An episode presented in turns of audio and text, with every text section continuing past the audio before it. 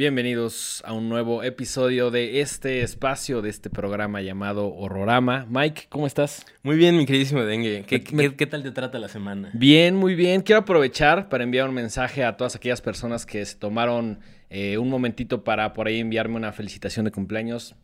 Es muchísimas correcto. gracias. Eh, El muchísimas día de ayer, gracias. ¿Nueve? ¿Ayer fue nueve? No. Ayer fue 10 de febrero. Ayer 10 de febrero fue cumpleaños de Denguito, entonces pues eh, una felicitación. No Gracias a todos. Entonces, eh, qué chido que estás bien. Gracias, Qué gracias. chido que sigues aquí. Que sigo vivito y coleando. vivito y coleando. Al menos un año más, o eso Al menos creo. un momento más, sí, definitivamente, definitivamente.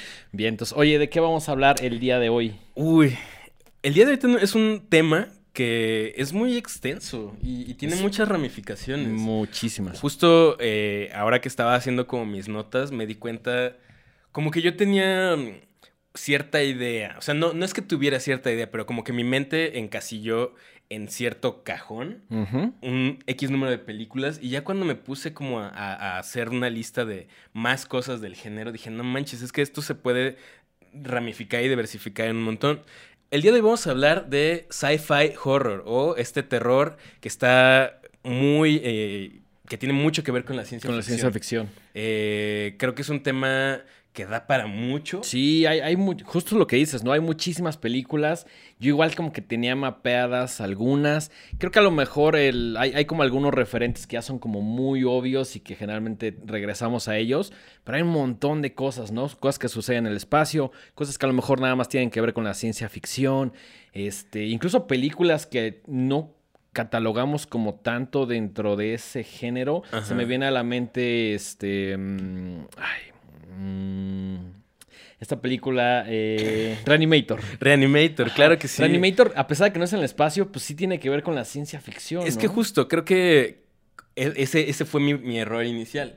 Creer que la ciencia ficción, bueno, que el terror de ciencia ficción solamente son aliens. Ok. Pues sí. no, o sea, en realidad pueden ser experimentos científicos, viajes en el tiempo, ¿no? Muchísimas cosas que es, eh, o sea, el, el, el core, el núcleo sigue siendo el mismo, ¿no? Es el Sí. miedo a lo desconocido. El miedo a lo desconocido. Pero, o sea, puede ser miedo del espacio, miedo incluso al progreso de la ciencia. Sí. Que ahí es donde creo que se vuelve mucho más interesante porque no tienes que salir del planeta Tierra para hablar de, de ciencia ficción, ¿no? Algo que está increíble de, de todo este tema del sci-fi horror es que sí hay una parte de verdad. O sea, la, la ciencia ficción es algo increíble. Porque incluso lo- esto lo decía Carl Sagan, ¿no? Eh, que la ciencia ficción era importante en nuestros días. Porque de alguna manera, a pesar de que no fuera real, podría servir como una suerte de predicción para aquellas cosas del futuro, ¿no? Incluso si ves como, no sé, eh, los Jetsones, eh, pues ya se comunicaban ahí como por camaritas y, est- y videollamadas y pues son cosas que hoy en día ya, ya existen, ¿no? Y esa es una serie de los 70 que tuvo una temporada. Sí, de hecho hay, hay una rama de la ciencia que se dedica justo a predecir qué va a pasar, ¿no? Y a, a- a plantear cómo van a ser ciertos avances tecnológicos y etcétera, ¿no? Entonces, pues bueno, creo que por eso es tan chido la ciencia ficción y mezclarla con horrores, pues Es- una es- combinación. Es una combinación. explosiva. Es como estas cosas que dices, esto está chingón, pero si le agregas esto, ¡pum! Así queda algo Y increíble. es, y es que, por ejemplo, incluso siento que conforme ha eh, avanzado la ciencia y, y conforme, por ejemplo, has conocido, eh, se, se ha conocido más sobre, por ejemplo, el cuerpo humano, cuando en los noventas y así empezó como a estar muy de moda el tema de, de el, pues el código genético, Sí. ¿no?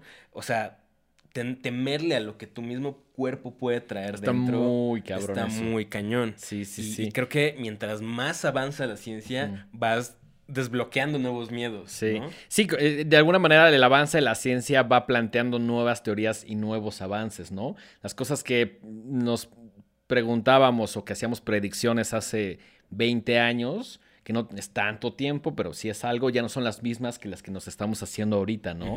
Y como eso, esa onda de que vemos la tecnología avanzar y dices, puta, ¿qué es lo que va a seguir, no? Como que yo siempre me pregunto como de, ya tenemos estas apps, tenemos este, en tu celular puedes hacer un montón de cosas, cierta tecnología, videollamadas, etcétera, pero ¿qué, qué es lo que sigue, no? O sea, como que siempre está latente esa, esa pregunta y, y hasta cierto punto el cine también hace predicciones. Cuando se conjuga con temas de terror sale algo realmente increíble.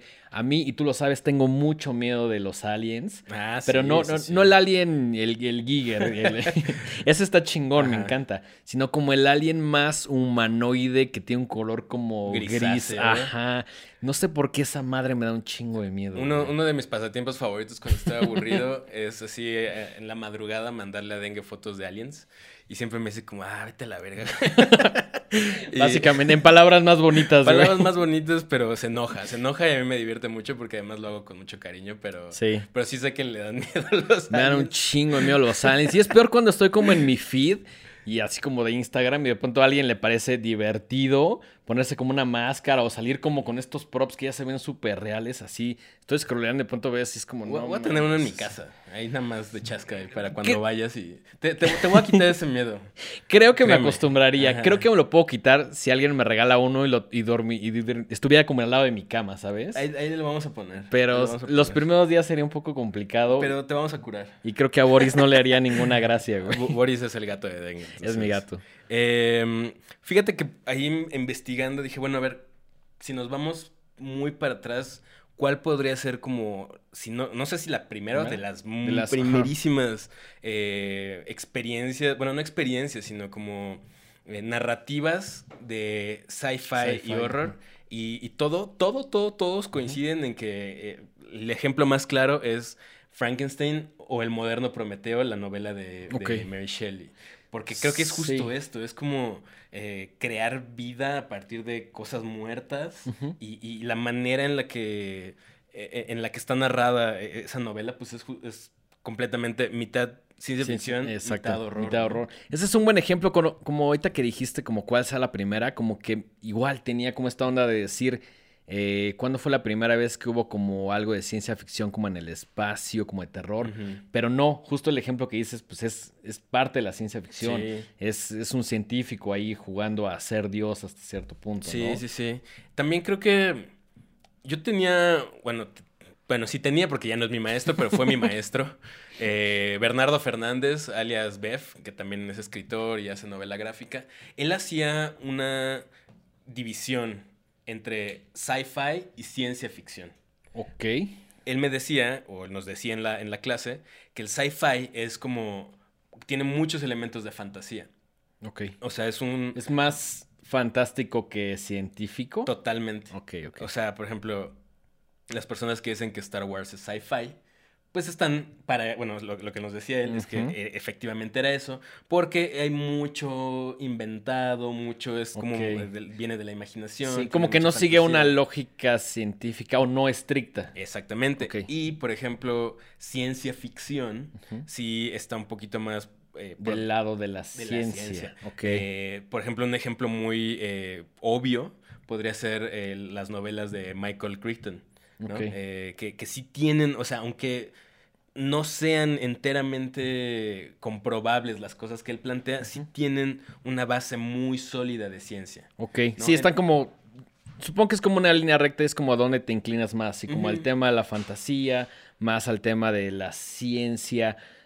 A lo mejor empujándolo un poquito más lejos, no son experimentos o cosas que puedan suceder, pero que tienen un fundamento eh, científico muy, muy sólido, ¿no? Sí, totalmente. Y también creo que no tienen que ser una u otra. Sí, que pueden pueden- fluctuar ahí, estar como eh, moviéndose entre una y otra y, y es muy válido. ¿no? Más bien creo que justo lo que hemos dicho siempre, aquí lo que importa es cómo vas a contar esa historia. Sí, ¿no? claro, no tanto la historia, si es complicado o no, si es interesante, sino cómo cuentas esa historia. Es lo, más importante. Sí. eh, como en otras ocasiones, lo que vamos a hacer el día de hoy es hablar de un par de películas y luego al final cada quien va a dar su recomendación. Obviamente iremos como Recomendación sacando- sorpresa. Sí, la recomendación sorpresa y pues iremos sacando como datos ahí de, de películas que nos, que nos acordemos. Exactamente. Eh, ¿Tienes alguna película de ciencia ficción favorita o cómo fue que escogiste tu... Mm, como que quería escoger algo de los 80, de alguna manera porque es como nuestra época favorita. Y como que por ahí tenía una listita que empezamos a rebotar. Y también no queríamos hacer la película más obvia que para mí iba a ser como Alien. Si vamos a hablar de Alien en un momento, es una película que nos encanta. Y es obligado, es un referente es, obligado. Es, un re- es, es la película de Alien. Creo que eh, ya como más para acá es la que mezcla en partes iguales Sí, sí, terror, sí, sí, así sí. terror puro y ciencia ficción. Y, y además es como el blueprint, como el, el parteaguas para un montón de películas que se hicieron eh, en la década de los 80, ¿no? Alien es 79, 79, ajá, y en los 80 pues ya vimos como este tema muy recurrente, la- vimos toda una franquicia de Alien, pero bueno, vamos a hablar de eso en un momento. Escogí la película de Life Force de, corrígeme la pronunciación, Toby Hooper o Toby Hopper. Hooper. Hooper, perfecto. Life Force, Toby Hooper, 1985, que además tiene elementos increíbles. Está basada en una novela llamada Space Vampires de Colin Wilson. No recuerdo bien de qué año es la novela, pero sí toma como un, un montón de estas ideas. Eh, tiene, además de que es una película de Toby Hooper, tiene la música de Henry, de Henry Mancini, sí, sí, que sí. es, o sea, lo recordamos o es más conocido por el tema de la Pantera Rosa. Correcto. Pero me encanta que de pronto diga como, pues, chido tu Pantera Rosa. Que además, viendo las caricaturas, por ahí en YouTube están, si buscan Pantera Rosa, hay horas y horas de la Pantera Rosa completamente gratis. Y como que en algún momento dije, la música está muy chingona. Y me encanta que un tipo como Henry Mancini pueda agarrar y decir, hoy voy a hacer Pantera Rosa, mañana voy a hacer terror. Eh, en general tiene como un rango musical bastante amplio, ¿no? Otra de las cosas que me encanta es que tiene la participación en el screenplay y en los efectos de nada más y nada menos que el señor Dan O'Bannon, Dan O'Bannon. que es de esas personas que respetamos enormemente, ¿no? Sí, pues que, o sea, el, el guion, eh, pues Alien no existiría sin, sin Dan O'Bannon, ¿no? Así Exactamente. tan sencillo. Y hay quienes dicen que Alien y un montón de películas no existirían sin Dark Star y tampoco existirían sin este proyecto que en algún momento Alejandro Jodorowsky intentó hacer llamado Dune.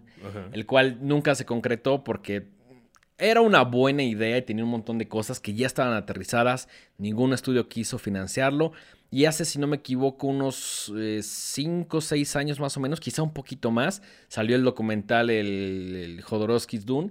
Que pues cuenta un poquito como el proceso, es como una entrevista larga, eh, cuenta todas sus ideas y al final como que sí, la ca- sacaron como un libro agronototote que solo hay como tres copias.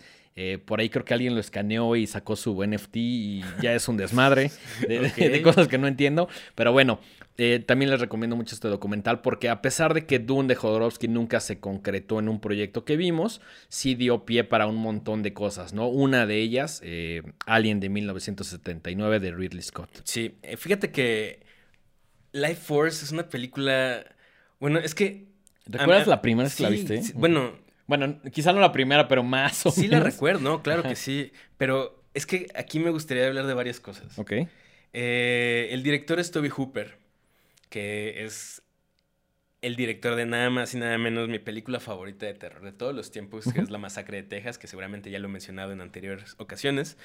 Pero la, eh, la carrera de Toby Hooper es muy rara, y es muy rara y Sí. un poco triste.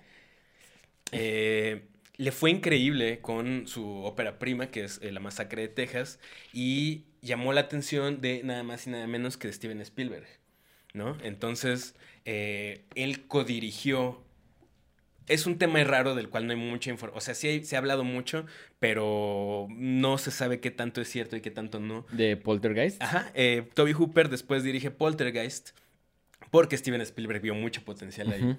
Y al final Poltergeist fue una película muy exitosa, pero no se sabe y de hecho nunca se aclaró si realmente eh, Spielberg metió mucho la mano ahí. Ok, ok, ok. Y eso dejó- le dejó un sabor medio agridulce a, a Toby Hooper. ¿Sientes que de alguna manera se sintió opacado por Sí. trabajar con Spielberg y que todos dijeran como. Como de, que "Ah, Spielberg le dijo, ay, dame eso, yo lo hago. ¿no? Sí, sí, sí. Y entonces- Quítate, yo lo hago, güey. lo hago yo. Y entonces, incluso, much- de- o sea, se, se cuenta que muchos de los actores en, en entrevistas posteriores decían, pues sí, Toby Hooper, sí, pero en realidad el que le metió la, la mano maestra fue Steven Spielberg. Y sí, Poltergeist es una película increíble de los ochentas también, Sí. Que sí tiene ese craft que solamente alguien como Spielberg podría tener. Yo, sabiendo esto, creo que la puedo considerar como un Quiero pensar que es un 50-50, pero la realidad es que sí se siente más de Spielberg. Ajá. De hecho, mucho tiempo antes de entrar a Toby Hooper, como que sí pensaba que era una película de Steven Spielberg y estaba como. en algún momento hice como un ranking de las de Spielberg y estaba como ahí, ¿no? Equivocadamente pensando que era de él, cuando la realidad es que es de Toby Hooper, pero sí se siente mucho más la mano de, de Spielberg, ¿no? Y además, como que sí es una película que se siente muy. Hollywood, por Ajá. decirlo de alguna manera, tiene grandes efectos, la trama está súper chingona, se la recomendamos muchísimo. Creo que ahorita está en, en Prime, entonces es, un, es una recomendación, si les gusta el cine de terror, pues yo creo que muy, muy obligada. Eh, ¿Qué te parece si eh, empezamos con Life Force? No, no, ajá, ¿No? sí, justo, justo. Eh, regresando al tema de. Life Force.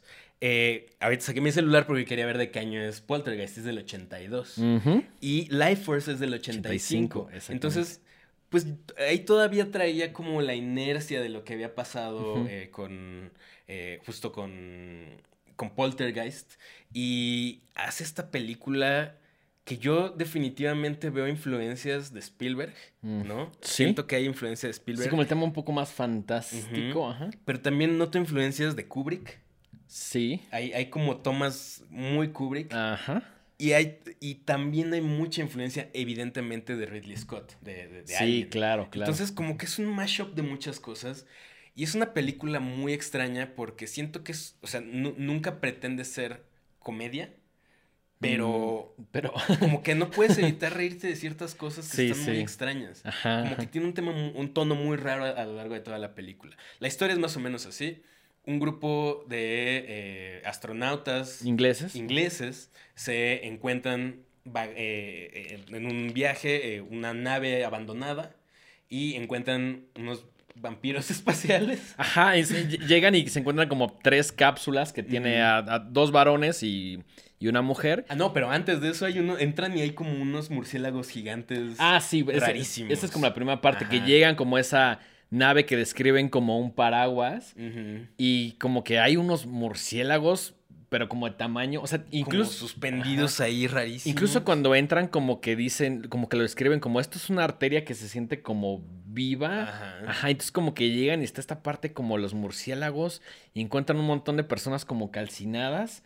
Esa es como la primera parte. Y, y eso de- definitivamente me remite a Alien, a las primeras Sí, escenas de sí, Alien, ¿no? claro. O sea, pero obviamente sin tanto, o sea, se ve como que no le dieron tanto presupuesto, se ve, a pesar de que es posterior, se ve chafona. Sí, y ¿sabes qué también siento? Que es como el tono que quiere tener. Siento que alguien como que sí mantiene un tono a lo largo de toda la película o uno muy similar.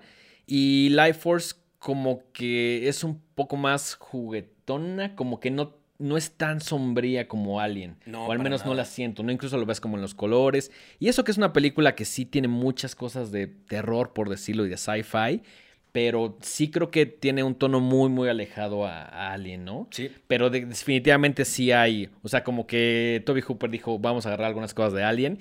Y siento que es un tema como recurrente el de estos viajeros del espacio que de pronto los astronautas de algo. pronto llegan a como a algún lugar y es como de, ay, vamos a ver qué hay, güey, y todo sale mal a partir de eso. Es Es como como, si nunca mejor ya no, ajá, ya no, güey, nunca viste a Alien, pues ya no mejor te metes ahí, güey. pues, Ah, ajá. ¿qué, no, no aprendiste nada? ¿De qué te sirve ver así Cocodrilo Dondi tres veces, no? Exactamente. Eh, entonces luego se encuentran a unas cápsulas como con tres humanos. Pero- Tienen, tienen como una forma humana. Son dos varones y una chica. Y la chica les parece como. La, la describen como una mujer perfecta, ¿no? Y sí la ves. Y es una mujer muy, muy atractiva. No recuerdo el, el- el nombre. Pero mm, la describen como una mujer perfecta. Y como que empiezan a. Agarran como los eh, cuerpos, están como una especie como de cápsula. Y se los llevan como a su nave, ¿no? Después se dan cuenta en que empiezan a pasar cosas como ahí medio raras y que ellos como que despiertan y empiezan a atacar. Y es cuando el, el personaje principal, que es el, el coronel Tom, como que agarra y dice, tengo que destruir esto para evitar que llegue a la, a la Tierra, ¿no? De alguna manera como que ya es muy tarde y como que estos personajes eh, que tienen una, tienen una forma humana llegan al planeta Tierra, ¿no? Pero sí es como una mezcla entre extraterrestres y como vampiros, porque su manera de atacar no es como matar cotidianamente con algún arma o, haciéndote algo, golpeando lo que sea, es como chupando la energía. La energía vital. La energía vital, que por eso pues, se llama como la, life force, ¿no? Es, como este, este tema. Y me gusta mucho porque no recuerdo tantas películas que hayan combinado el tema de chupar la energía como con algo de sci-fi que es como medio de vampiros, pero no es estrictamente vampiros. Y en algún momento de la película como que ya se sienten más como zombies. Sí, Sobre todo como en la última parte. Es, es un concepto bastante extraño, también bastante interesante, como diría Patti Chapoy. muy extraño, pero muy interesante. Ajá. Y este, que, creo que al final como que ellos fueron, pues ahí como jugando un poquito con los personajes que ellos crearon y no los dejan tan definidos de alguna manera para, para dejarlos ambiguos y decir cada quien que tenga como su interpretación de qué son estas cosas que llegaron de, de otro, de otro planeta, de otro lugar, ¿no? Se siente como una película grande. Sí, se sí. siente como épica, ¿no? Es una película muy épica. Pero al, al, mismo tiempo, no sé, no sé si es porque si es la mano de Toby Hooper o, o, o si fue un tema ahí de presupuesto o algo así, pero se siente como que le falta algo, güey, así. Sí, ah. también como que se ve un poquito en el tema de las actuaciones. Tiene, no es una película perfecta, es una película que nos gusta por el, el, tema que maneja, porque hasta cierto punto como que sí te da algo de miedo, tiene, pues en general un conjunto de elementos que nos gustan, como vampiros, como medio zombies, como este tema del sci-fi, cosas que vienen de otro planeta, como lo desconocido, pero no sentimos que sea un aguas, creo que ni siquiera en la carrera de Toby Hooper. Por más que la película me guste, no, no sé si eh, tiene el, alcance de un poltergeist o, pues creo que no. o algo como tan icónico, ¿no? Creo que es como de las de Toby Hooper que están como un poquito más... Vale la pena verla porque sí, sí es un tema interesante y tiene muchas cosas muy rescatables, pero, o sea, si... Eh, por eso te digo que me saca tanto de onda que el director de mi película favorita tenga una carrera tan tan irregular. Sí, sí, sí. O sea, después de esto, pues su carrera se fue en picada, no hizo como cosas muy relevantes después. Sí, no. Y de hecho, eh, Toby Hooper falleció sin dirigir nada más importante después. Hizo mucho, muchas... Eh, dirigió muchos episodios de televisión de, diferentes programas. Vi que al final estaba como ya involucrado en estos remakes o como nuevas versiones de Texas Chainsaw como parte de la franquicia, pero creo que ya solo como diciendo como, ah, sí, háganlo, o sea, como que ya no, no escribía, como que ya no dirigía, ya no metía la mano, al menos en esos, en esas nuevas como franquicias o lanzamientos de, Texas Chainsaw, que también algo muy cagado y que hemos discutido, saliendo un poquito más del tema de Life Force, es que eh, Toby Hooper y tú me lo comentaste, siempre le gustó más la segunda parte de Texas Chainsaw. Que la primera y la segunda sí contrastan muchísimo, ¿no? Una película, la primera, la del 74, sí es una película mucho, muy oscura, con bajo presupuesto, que ya hemos comentado en, en, Horrorama. Y la segunda que salió mucho tiempo después, 80 y... Creo que 7, no me acuerdo. 80 y... Ah, es de, los 80. Ah, es otra década sí se siente una película completamente diferente desde que ves el póster y es una como reinterpretación de Breakfast Club, ¿no? No sé cuántos pósters haya habido de Texas Chainsaw 2, pero el más conocido sí tiene como las posturas de, Breakfast Club. Sí, sí, Que había salido también en, en, esa década, creo que a principios. Y son películas que no tienen. O sea, creo que solo el personaje de Leatherface es lo único como recurrente, ¿no? O sea, no. Las películas sí se sienten muy diferentes. una tiene... Una es casi casi como comedia, o sea, la, parte 2 es muy cómica, o sea, tiene partes muy chistosas, es muy poco seria, todo lo, lo, oscuro y oxidado y perverso de la 1 está completamente fuera. Es que siento que es como si alguien hubiera hecho el Scary Movie de Texas Chainsaw. Algo así. Hasta Digo, la máscara de Leatherface es muy distinta. no, no, no tanto así de que todo sea una película de broma, pero sí definitivamente es muy, muy diferente. Eh, si de alguna manera pensabas que era una continuación desde el póster, te queda claro que no. Entonces, eh, también muy recomendada. Obviamente yo creo que tú te quedas con la primera, ¿no? Sí, definitivamente. Bueno, entonces eso es rápidamente lo que pasó con Toby Hooper.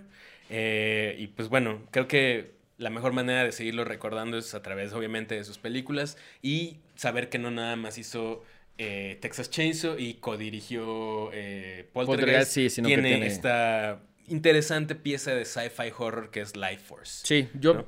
¿La recomendarías? Yo definitivamente sí. Sí, ¿eh? no, claro, claro, claro. Tiene cosas muy valiosas. eh, es una historia muy original y, y vale la pena como para no ver siempre las mismas, ¿no? Que sobre Sí. todo, creo que eso es lo más interesante, ¿no? Sí, y también creo que es una película hasta cierto punto importante para el sci-fi de la década de los 80. Si les gusta la música de Henry Mancini, si les gusta el, el- el craft y también como las historias de Dan O'Bannon, eh, pues es- esta película conjuga todo eso, ¿no? Entonces, es muy recomendada. No sé, creo que estaba ahorita en... mm, no. En alguna plataforma, pero no, yo la vi en el mundo del internet. Si la buscan no está tan complicada de llegar a, de llegar a ella, streamio. Eh, ahí la pueden, la pueden ver, ¿no? Claro. Eh, la siguiente película de la cual me gustaría hablar también creo que está muy mal mirada. Yo, yo creo que hasta cierto punto se convirtió como en un clásico de culto. Totalmente. Fue un fracaso en taquilla. De, de hecho, estaba viendo el, el box office y ¿cuánto crees que costó? Seguro un montón porque tiene unos efectos especiales que hoy en día se ven chafones. ¿Sí? Bueno, ahorita, lo discutimos, ahorita lo discutimos. Pero los sets y, y el make-up y todo están Está son de primer chingón. nivel. Sí, sí, ¿Cuánto sí. costó? Costó 60. ¿Y cuánto crees que les regresaron? ¿12? Más. Ah, bueno, puta. eh, ¿20? Eh, 42. Ah, bueno. No bueno, no es igual O sea, perdieron. digo, 20 millones de dólares. Eh, perdieron 20 millones de dólares, pero pueden haber perdido más. Pudieron haber, les pudo haber pasado lo, lo que al señor Guillermo del Toro. Totalmente, totalmente. Pero acá la inversión fue de 60, recuperaron 42. Pero es una película que es Pero no del- hemos dicho qué película es. Perdón, la película se llama Event Horizon, 1997, dirigida por... Paul W.S. Anderson. No confundir con Paul Thomas Anderson. Sí, no. Este es otro Paul Anderson. que, híjole, también es como de los artífices de pura cochinada. Así. no sé. No, bueno, no, sí, sí sé por qué. Porque hace películas horrendas, pero pues, creo que no les van tan mal en taquilla. O sea, es el responsable de, de- de Resident Evil, de las películas de Resident Híjole, Evil, que son qué- terribles. Qué bueno que dijiste el responsable porque sí, Sí. había muchas Hay que fincar la esperanzas. responsabilidad. a alguien. Exactamente. Luego se aventó Alien contra Depredador, que todo el mundo dijo, wow, claro, Alien contra Depredador. Y es una basura. A mí nunca me gustaron esos mashups, No, güey, no, no, no, no, o sea- y eso Predator me encanta, la primera finísima. Por, o sea, por separado me encantan, pero ya como alguien, yo recuerdo cuando salió y recuerdo que estaba en, en- en Blockbuster y que le iba- yo agarré otra cosa y que agarró como un papá y agarró y dijo, hoy vamos a ver una porquería. Y agarró eh, justamente Alien contra Predator, que a mi juicio es una porquería. Lo es, lo es. A mí también. Ni siquiera puedo decir si son divertidas. Solamente No, no. como, No, son, son malas. Y luego también tiene la película de Mortal Kombat, güey, así. Uy, no, me, no me toques ese tema porque... ¿A ti te gusta? Eh, Sí, pero ahí, ahí va porque ahí va porque de chiquito fui muy fan del, del videojuego y fue como de wow, está muy cabrón. Y siento que para la época, a pesar de que no es una película buena, sí era una película entretenida. Sí, yo le tengo cariño porque, o sea, me recuerda a una época. Es, es más el cariño, es más el cariño. Hace no mucho la volví a ver y dije, chale, güey, sí se ve de así. Yo, yo como que a veces gacha, la veo como esas películas como de zona de confort que no sabes qué ver y pues ya le pones play. Es como de, ah, pues mientras trapeo, hago cualquier otra cosa, lo que sea, pues ahí está o sea, sonando, ¿no? no, no me imagino así como, ay, tengo que trapear, déjame poner Mortal Kombat. Bueno, es, es, es más, ¿cómo decirlo? Estoy como así como Ajá. seleccionando una película. Es como, necesito una que me guste y que ya he visto varias veces. La voy a poner. Ok. Y ya es, es, es una película para trapear. Es una pe- película, así, una, así como hay playlists Un de subgénero música así. para trapear. sí, sí. Películas para trapear. Películas para trapear. Mortal Kombat. está. Sí. Y bueno, eh, a pesar de todas estas cosas que hizo Paul W.S. Anderson, tiene esta joyita que es Event Horizon, eh, protagonizada por el maravilloso Sam Neill. Un Sam Neill eh, post Jurassic Park y un Ajá. Lawrence, Lawrence Fishburne pre-Matrix. Pre-Matrix. Es como ese momento en el que se encontraron ahí Ajá, extraño, ¿no? Sí, fíjate que yo le tengo mucho precio a Sam Neill, no nada más por Jurassic Park, sino porque bajita, así, bajita la mano, tiene como varias incursiones en el terror. ¿no? O sea, tiene Event Horizon, tiene In the Mouth of Madness y algunas más por ahí. Eh, Y bueno, la premisa se me hace fabulosa. Así, Sí, la es- premisa me fascina. Es, es una cosa súper loca que creo que no se ha retomado tanto en otras películas o no que yo recuerde. Por favor, platícanos de qué va, de qué va Event Horizon. Igual, están unos güeyes en una. Bueno, unos güeyes, no, están unos astronautas, unos. Unos en- científicos. Unos científicos en, en una nave y de repente empiezan a, recibir una señal de auxilio y dicen, ah, caray, están, ¿esto, esto qué, no? Sí, y pues, no aprendieron nada de las películas y ahí van, ¿no? Ahí van a verla. Ahí vas. Encuentran una nave ahí, pues completamente olvidada, flotando en el espacio. Que lleva el nombre de Event Horizon. Exactamente. Y cuando entran a la nave, pues encuentran que toda la tripulación está masacrada, ¿no? Hay cadáveres y sangre y tripas por todos lados. Y Encuentran un como voice note, como un aparatito que nunca se descifra bien, un como Newton ahí, Ajá. que tiene como un mensaje que se escucha como gritos y como mucha distorsión, como que por ahí uno de los tripulantes como que sabe latín y empieza a decir, creo que este es el mensaje. Y, y al final lo descubren y es como, eh, sálvate de- del infierno, ¿no? Se tardan obviamente en, en descifrarlo, en traducirlo, pero esto es como el mensaje, ¿no? Save yourself from hell. sí, y lo, lo chido, lo interesante es que es una nave que plantea que entró, encontró un portal al infierno y regresó. Exactamente. ¿Qué trae Eso adentro? es- Quién sabe, pero ahí Está ahí está es- habitando. esa idea así Se me hace me voló la cabeza, ¿no? ¿no? Y entonces como que eh, el, el haber expuesto a esta nave a quién sabe qué carajos en el infierno, le dio hasta cierto punto como una conciencia propia, ¿no? Y, y entonces la, la misma nave se empieza a, a volver en contra de las personas que están ahí. Sí, y, y- algo muy interesante de la película es que la nave es como un personaje más, como el, Mm. el- el- el antagonista de, de- de toda esta película, y que su manera de involucrarse, como en la parte maligna, no es tal cual matando a, a los tripulantes, sino como haciéndoles que tengan visiones. Como enfrentándolos a cosas Como o a- que les, les han causado mucho dolor o- o que definitivamente están ahí como pues jugándoles malas pasadas con su cabeza, ¿no? Sí, y, y como que eso, esa visión como que los saca mucho de onda y los perturba al nivel que llegan pues a morir porque se caen o porque de pronto pasa algo o cometen algún error. Entonces no, no vemos como al... Lo siento un poquito como, y, y- como Space Odyssey. Ya sabes, como esta última parte donde la nave como que se vuelve medio en contra de, eh, del, del- del tripulante que queda. eh, como que es un personaje más, ¿no? Y, Totalmente. y esta, y esta idea me encanta.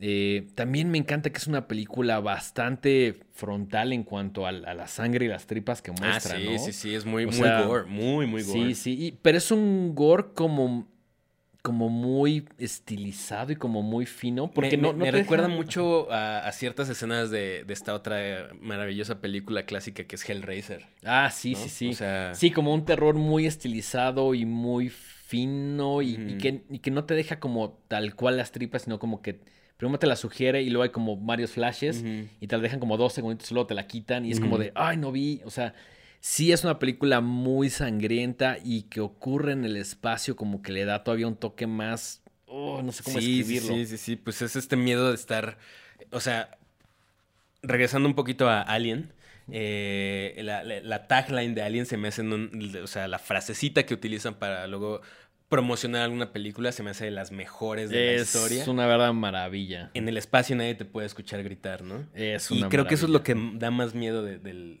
del espacio, justamente. Sí, que sí, sí. Estás ahí flotando en medio de la nada y que no sabes si vas a volver.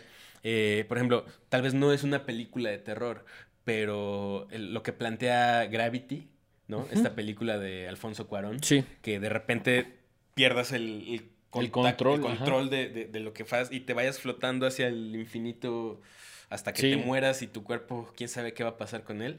Es una idea aterradora. Sí, completamente. Como esta idea también del- de la soledad del espacio. Y esta idea también a veces a cierto punto recurrente que en el espacio te puede aparecer cualquier cosa porque pues, como que hay una idea de lo que hay en el espacio, ¿no? Pero de pronto puede salir algo ahí que pues ni los científicos ni nadie puede explicar, ¿no? Sí, pues Entonces, es completamente desconocido. Fíjate que, saliéndome un poquito del tema, el otro día estaba yo en el... Hay un museo aquí en la Ciudad de México que se llama eh, El Modo, el Museo del Objeto del Objeto. Y ahorita tienen una exposición bien chida y una de las que, que mezcla como objetos y literatura. Ok. Y eh, tienen un, meteorito. Tienen Órale. un, un- un meteorito así, es un cacho de meteorito que está hecho como de varios metales. Pero la simple idea de que esa cosa estuvo atravesando no sé cuántos miles de millones sí, de sí. kilómetros hasta que chocó con la Tierra y que si no hubiera chocado con la Tierra se hubiera seguido.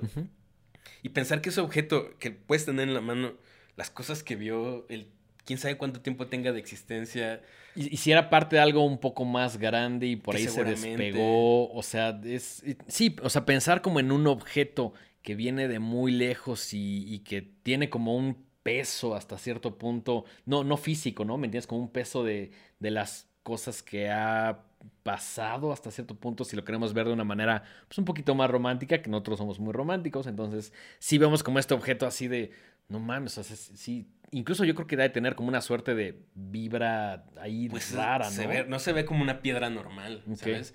Y, y justo, o sea, que la analizaron y que tiene hierro, es como de, o sea, hay hierro en otras partes, de- o sea, no es algo que sea exclusivo de la, del planeta Tierra. es como lo del agua en Marte, ¿no? Ajá. Está súper loco eso. Exacto, exacto. Y no estamos hablando de vida en otros planetas nada, simplemente como el hecho de saber que elementos que existen aquí están regados en el universo, sí da un... Ah, ¿Qué? o sea, es este, o sea, es, no, es- ese cacho de piedra no te va a hacer nada. Pero, Sí, claro. ¿O sí? O sí. o sí. ¿Qué tal si de pronto se empieza a desmadrar y sale algo de ahí, no? ¿Qué tal También que hay esa- sale un color, un color que nunca has visto un en tu color vida. que nunca has visto, lo cual nos lleva a... a esta película que salió en 2019, que es la primera recomendación, Colorado Space, eh, de Richard Stanley, basada en una novela de H.P. Lovecraft, que es Un cuento. Un cuento, es cierto, es un cuento corto. Si no es una novela, es un cuento corto, que además sé que es uno de tus escritores favoritos, ¿no? Sí, eh, obviamente. ah, ok, sí. Lovecraft, siento que es de esas cosas que la, la gente dice como para hacerse como el alternativo. Ok, ok, ajá. Pero a mí me abrió las puertas del amor por la lectura. Ok. O sea, ya o- obviamente eh, sé que eh, su, su figura histórica es muy cuestionable, ¿no? Es una persona ahí con muchas cosas bastante negativas, incluso en sus, Sí. en sus historias, ¿no? Es- Pero es- bueno, Pero no vamos a hablar de. Enfoquémonos en Sí. lo que nos interesa. El punto es que eh, él, él me, me- me abrió, o sea, le- en- le entrarle a su literatura fue lo que me hizo eh, adquirir esta- este gusto por, por leer. Y específicamente el color que surgió del espacio, que así es como yo conocí ese cuento, fue el primer, la primera cosa que leí que me sacó de onda así Sí, claro, no loco, como. Ajá. mal, así que dije, Sí, sí, sí. me, me sentí muy raro. ten- igual tendría yo como unos, no sé, 12 años cuando lo leí. Y dije, ¿qué carajos es esto? Sí, no? sí, sí. Entonces yo le tenía, le tengo mucho aprecio a, ese- a esa historia, que a grandes rasgos es la historia de unos granjeros eh, que de repente un meteorito Cae. cae en su granja y al acercarse a ver qué hay, descubren que emana una especie de radiación, algo extraño, de un color que desde ahí me, me, me vuela la cabeza el concepto, ¿no? De- eh, lo describen como un color que jamás habían visto. Eso ni es- siquiera sé cómo imaginarlo. Claro, claro. Ajá, es, es como. Es como si te dijeran, hay un- una nueva sensación. O hay, es algo también desconocido, ¿no? Que puede ser algo súper chingón. Pero también puede ser como algo muy aterrador, que es lo que sucede y, y- y- y está como más enfocado en los efectos de este meteorito que cae. Que siento que el color es como de alguna manera el, el- el- la, como lo más visual, como la forma de representarlo como más obvia, pero también tiene alrededor un montón de cambios eh, Sí. que, que- que suceden alrededor de que cae, ¿no? Sí, em- empieza a, a afectar todo el entorno. Narra que primero las frutas y las verduras y las plantas adquieren como formas y colores nuevos, pero al mismo tiempo se empiezan a pudrir, los animales se empiezan a alterar y, y obviamente eso afecta la vida de, de- de la- de las personas que habitan esta granja, ¿no? Sí, a- hasta que pues obviamente es algo completamente monstruoso y fuera de control y pues es- eh, ese es el, el, pues, el espíritu del terror Lovecraftiano, ¿no? O sea, eh, miedo a cosas desconocidas que de repente tienen como estos meteoritos que quizá llevan milenios viajando y de repente tienen un contacto con el ser humano. Sí, como a lo sobrenatural. Creo que para ti Lovecraft, Lovecraft es para mí lo que Poe. O sea, como que en algún momento siento que Chavito estuvimos leyendo diferentes cosas. Tú te clavaste más con Lovecraft, yo me clavé un poquito más con Poe. Que Poe hasta cierto punto es como más terrenal. como hasta cierto punto más de misterio, ya sabes, pero siento que parte de nuestro amor por las películas viene también un poquito por, por la literatura, ¿no? Colorado Space, sé que no es tu taza de, té. no es mi taza de té, no porque esté mal, siento simplemente le tengo tanto cariño y yo ya tengo como unas imágenes mentales muy arraigadas que obviamente cuando me presentan otra, otra postura que le llegue a lo que traigo en mi, en mi cabeza. como que, choca un poco con lo que ya tú tienes en, tu imaginación. Exactamente, entonces por eso es como rara para mí y, no me termina de encantar a pesar de que cuenta con, eh, con la actuación de Nicolas Cage, que ya lo hemos mencionado, nos encanta Nicolas Cage. Somos súper fans de Nicolas Cage. Creo que hasta cierto punto también fue como un gancho para para verla, ¿no? O sea, como que vi el trailer y dije, no mames, ¿qué es esto? Y ya después como que me dijiste, ah, pues échate el, cuento, bla, bla, lo leí muy ligerito, este, lo compré en Amazon, costó alrededor de 100 pesos, una edición también con un color bastante bonito, que tiene como una foto ahí del espacio. Eh, y en general creo que desde que vi el trailer dije, esto es algo que me va a gustar. Y no solo me gustó, sino que fue mi película favorita del 2019. Órale. O sea, sí, y, también puedo decir que fue de las últimas películas que me dieron pesadillas. También porque yo lo provoqué un poco. Antes tenía como más esta onda del Midnight Movie, que a veces retomamos un poquito a, manera de hashtag ahí en, en, en, los horrorama, en la cuenta de, de Instagram Los invitamos a que si se pueden ver películas en la noche y suben historias de lo que están viendo, agreguen el hashtag Midnight Movie. Exactamente. Es como algo que tenemos así de no sé, nos gusta como ver películas muy adentrada a la noche y pues es ahí algo chistoso que... Sí, ahora no, no tiene que ser estrictamente a la medianoche, ¿no? Si son las once y media, pues ya, ya cuenta. la, la, idea es un poco como el espíritu de una película de medianoche, que sí es como una película un poquito más diferente, no, no vas a ver eh, Mrs. Doubtfire a las 12 de la noche. bueno, no, sé. Yo no la pondría ahí. si veo Mrs. Doubtfire en la no noche. No es una Midnight Movie, no, no, para nada. Es, como un espíritu un poquito más diferente, como más de culto, como más de terror, sci-fi, cosas que nos gustan muchísimo en, en Horrorama. Cosas que dijeran, esto podría estar en Horrorama. Sí, claro, que por suerte son muchísimas, muchísimas, películas y contenidos en general, ¿no? Eh, de alguna manera, como que la vi a la medianoche, dura alrededor de dos horas más o menos. Y como que mientras la estaba viendo dije, qué chingón, me está encantando. Pero por otro lado dije, esto no me va a dejar dormir muy bien el día de hoy, ¿no? Y este, incluso la terminé de ver, eh, me quedé así de, güey, qué pedo, ¿qué es esto? Me encantó. Cerré la compu porque estaba bien en mi cama, con audífonos, que, cosa que les recomiendo, si ven una película en su computadora. Y ya, después como que me tardé como unos 15 minutos en dormirme porque todavía la estaba como procesando de que es una locura. Y recuerdo que mm, de pronto ya me quedé dormido y de pronto desperté como a las dos horas, algo así, así como de, no mames, ya ves que te despiertas y estás así como, no sé, como, desubicado. Ajá, como que dices así, güey, ¿en qué, multiverso estoy, güey? ¿Qué año es? en el multiverso de la locura. o sea, ajá, tal cual, güey. Y entonces como me desperté y recuerdo que tuve una pesadilla como horrible de que mataban a alguien. Y, y no fue un momento como de tristeza o como de enojo. dije así como de, qué chingón, güey. Qué chingón que una película. Todavía me pueda provocar. Todavía me haga tener pesadillas. No, no, no ligado al tema de Color Space, pero pesadillas en general, güey. De, eso pido mi limosna. películas que me malviajen así, cabrón. Ahora que, que, estábamos, digo rapidísimo, que, que vimos uh, la Medium. Dije, ay, ojalá me malvibre. No, dormí plácidamente.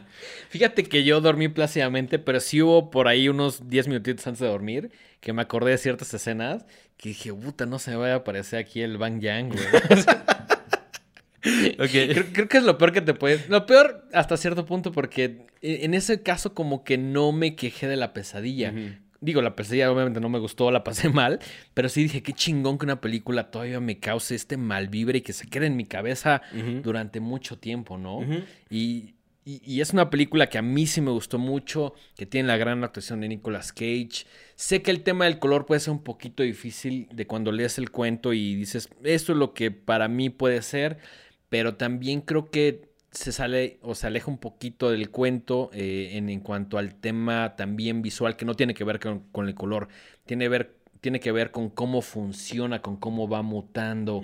eh, se ve como muy claro en el tema de las, eh, de las alpacas, eh, cómo afecta la tecnología, de que deja de servir el celular, de que el agua como que ya no, como, como que le echaron algo ahí.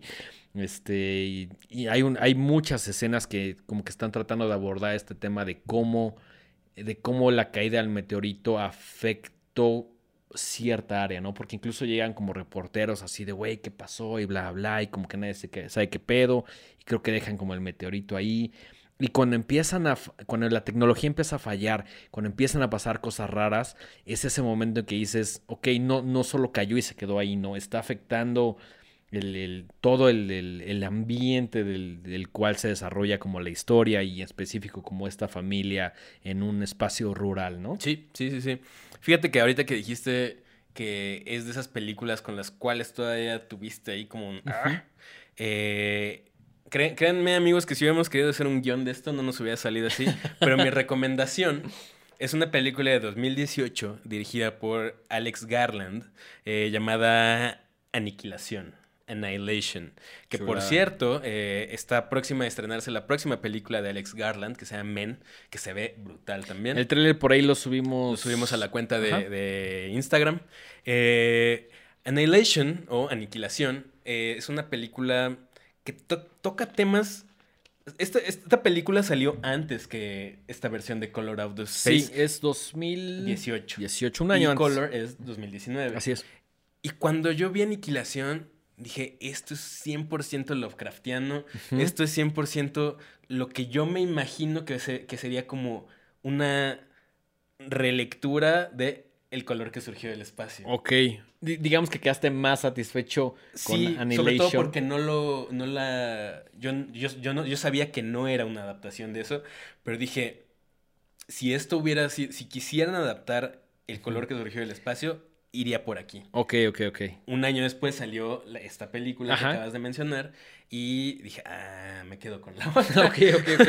Sí, hasta, hasta cierto punto como que se le pueden comparar ciertas cosas y ciertas ideas, ¿no? Uh -huh. Platícanos un poquito más de Annihilation. Eh, la, la, premisa es eh, muy sencilla en, en, en principio.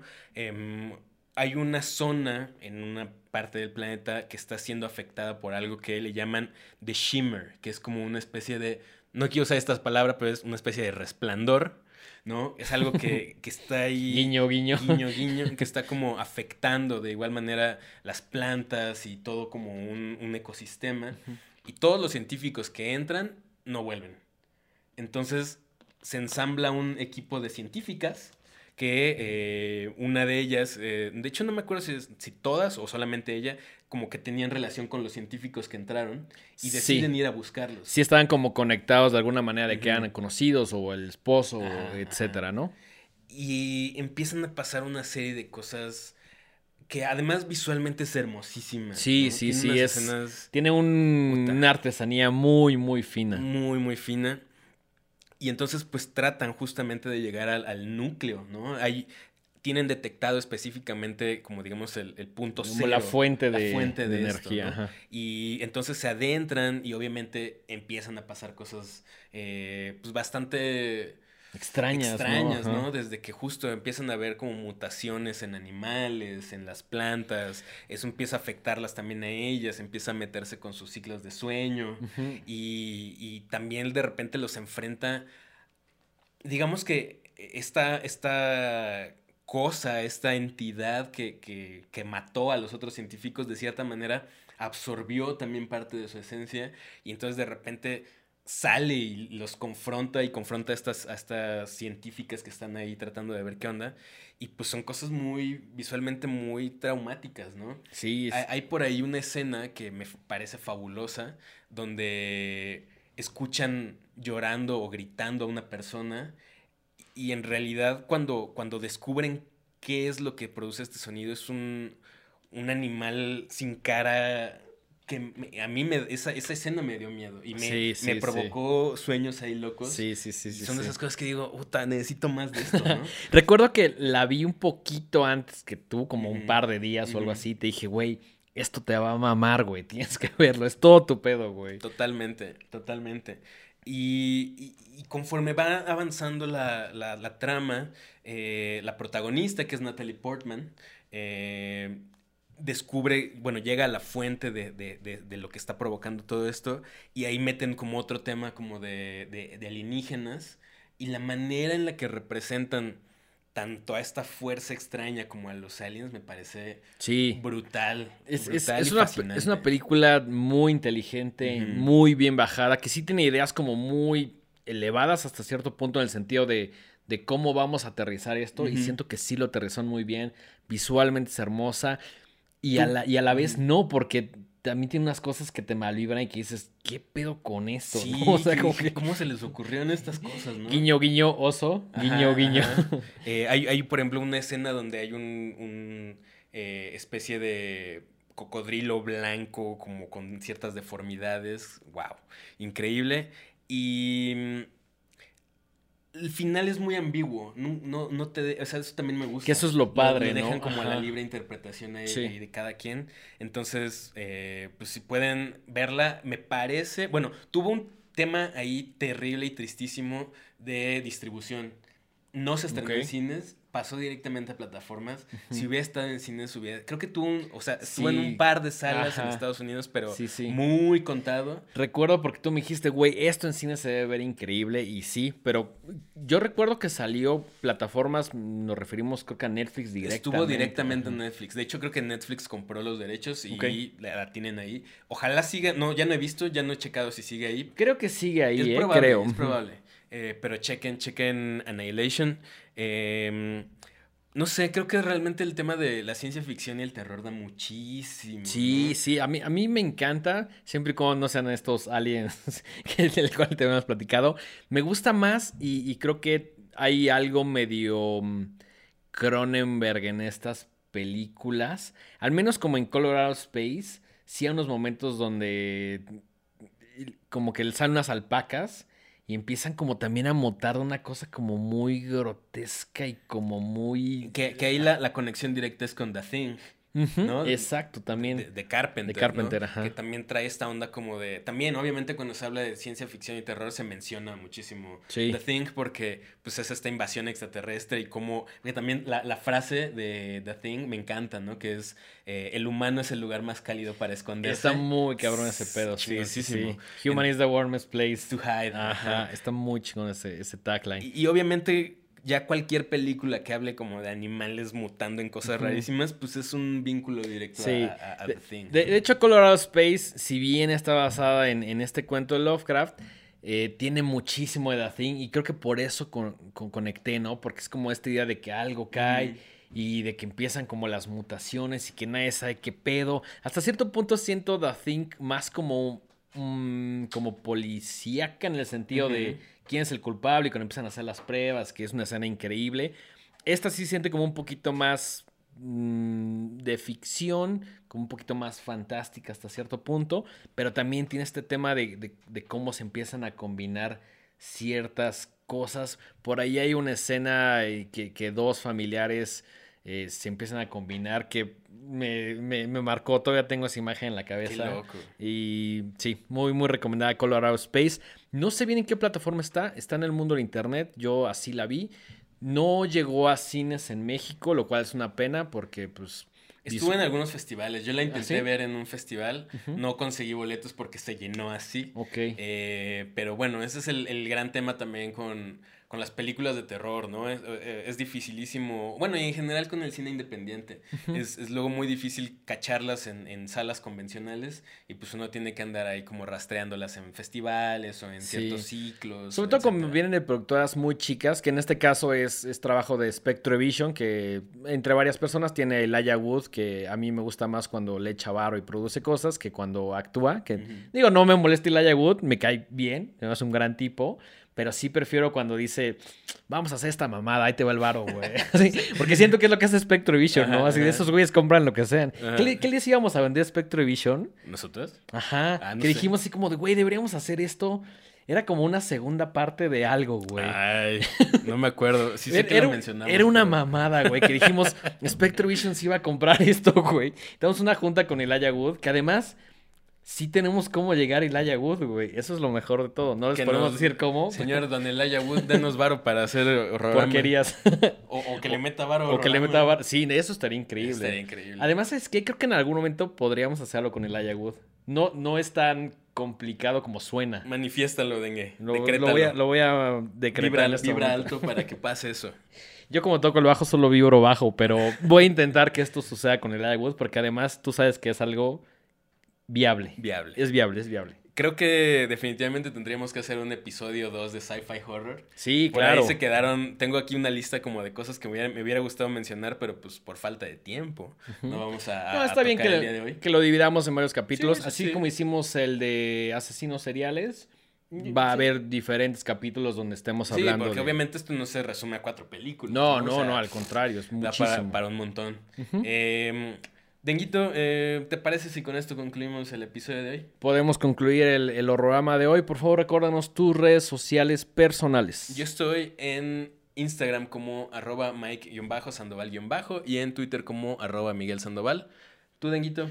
Twitter e Instagram, arroba el dengue, por ahí cualquier comentario, quejo, sugerencia, por ahí se les atiende. Recuérdanos las redes sociales de este programa. Estamos en YouTube como Horrorama, si lo, si lo typean así va a salir. Y estamos en todas las plataformas de streaming de audio como Los Horrorama. Así es. También, no, no es cierto, también como Horrorama. Más bien en Instagram, En y Instagram, Twitter. estamos como, como Los Horrorama. Horrorama. Sí, sí, sí, y perdón, perdón. si buscan Horrorama Podcast Sí, en Google sale, lo van a encontrar. sale, entonces, está, muy fácil.